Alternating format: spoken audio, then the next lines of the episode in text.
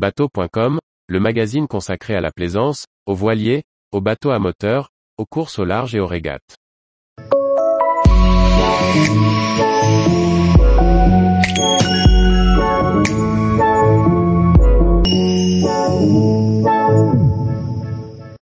Bateau fluvial d'occasion, bien choisir parmi les différents types du marché. Par Olivier Chauvin.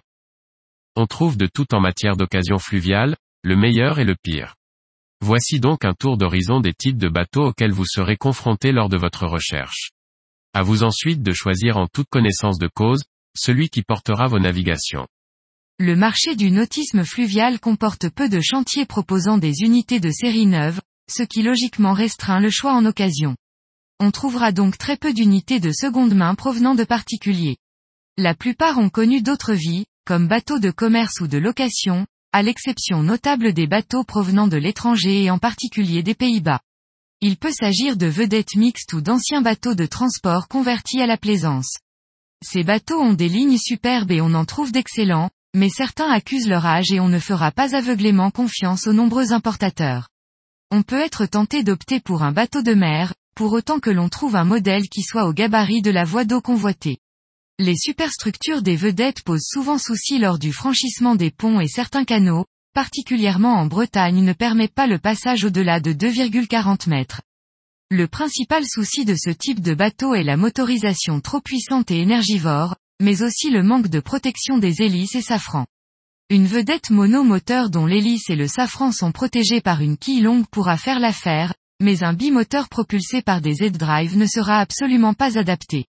L'intérêt de choisir un bateau maritime est de pouvoir en faire un usage mixte. Cela permet de varier les plaisirs, mais aussi de passer d'une voie d'eau à l'autre lorsque celles-ci ne sont pas reliées entre elles. C'est le cas par exemple des canaux bretons, de la Charente ou de la Gironde qui offrent de rallier le canal du Midi et le reste du réseau. Selon vos habitudes, votre expérience et vos projets, ce choix peut alors se justifier. Le tourisme fluvial a connu un essor important dans les années 80. Les principaux loueurs ont bâti leur flotte avec des modèles de capacité allant de 2 à 12 personnes. Certains ont développé leur propre chantier mais d'autres ont fait appel dans le passé à des constructeurs comme Jeannot. Les bateaux les plus anciens sont clairement dépassés en termes de motorisation et de confort, par contre, ceux du début des années 2000, construits alors que le marché était mature représentent de bons compromis entre simplicité et modernité. Les bateaux issus des flottes de location ont souvent reçu quelques chocs, mais dans la plupart des cas ils ont été suivis et entretenus. Leur principal défaut est d'être impersonnel et de comporter trop de cabines et de salles d'eau pour l'usage qu'en a un particulier. Il est pourtant relativement facile de rafraîchir la décoration d'un bateau en remplaçant le revêtement de sol, les housses et les rideaux. Les cloisons, souvent rapportées, peuvent généralement être repoussées ou supprimées. Surtout, ces bateaux ont été conçus pour être fiables et faciles à utiliser et à entretenir. Cela peut être un excellent choix.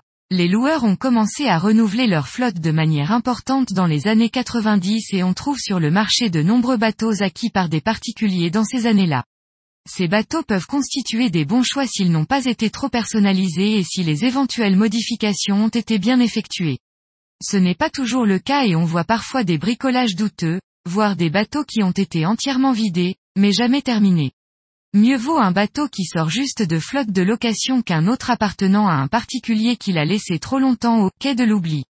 Acheter un bateau logement est toute une aventure.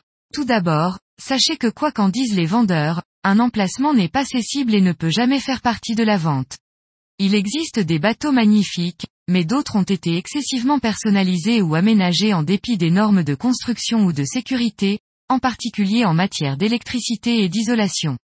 En outre, la prise de conscience écologique est récente et trop peu de ces bateaux sont équipés de systèmes de traitement ou de récupération des effluents.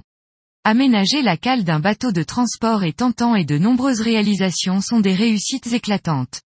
Si l'on a les moyens et les épaules, c'est une aventure passionnante. Cela permet de créer l'habitat que l'on souhaite et qui soit en conformité avec ses convictions en matière énergétique par exemple. C'est un travail de titan, mais cela permet de construire un habitat flottant conforme aux normes et aux attentes actuelles. Par contre, il vous faudra trouver un emplacement, ce qui peut s'avérer difficile sinon impossible dans certaines régions. En règle générale et quel que soit l'usage envisagé, un bateau de taille raisonnable verra moins de portes se fermer qu'un autre plus gros. En fluvial, 20 mètres est une taille charnière. C'est la limite des prérogatives du permis plaisance, et c'est également un seuil pour accéder à la plupart des ports sans contrainte. Tous les jours, retrouvez l'actualité nautique sur le site bateau.com. Et n'oubliez pas de laisser 5 étoiles sur votre logiciel de podcast.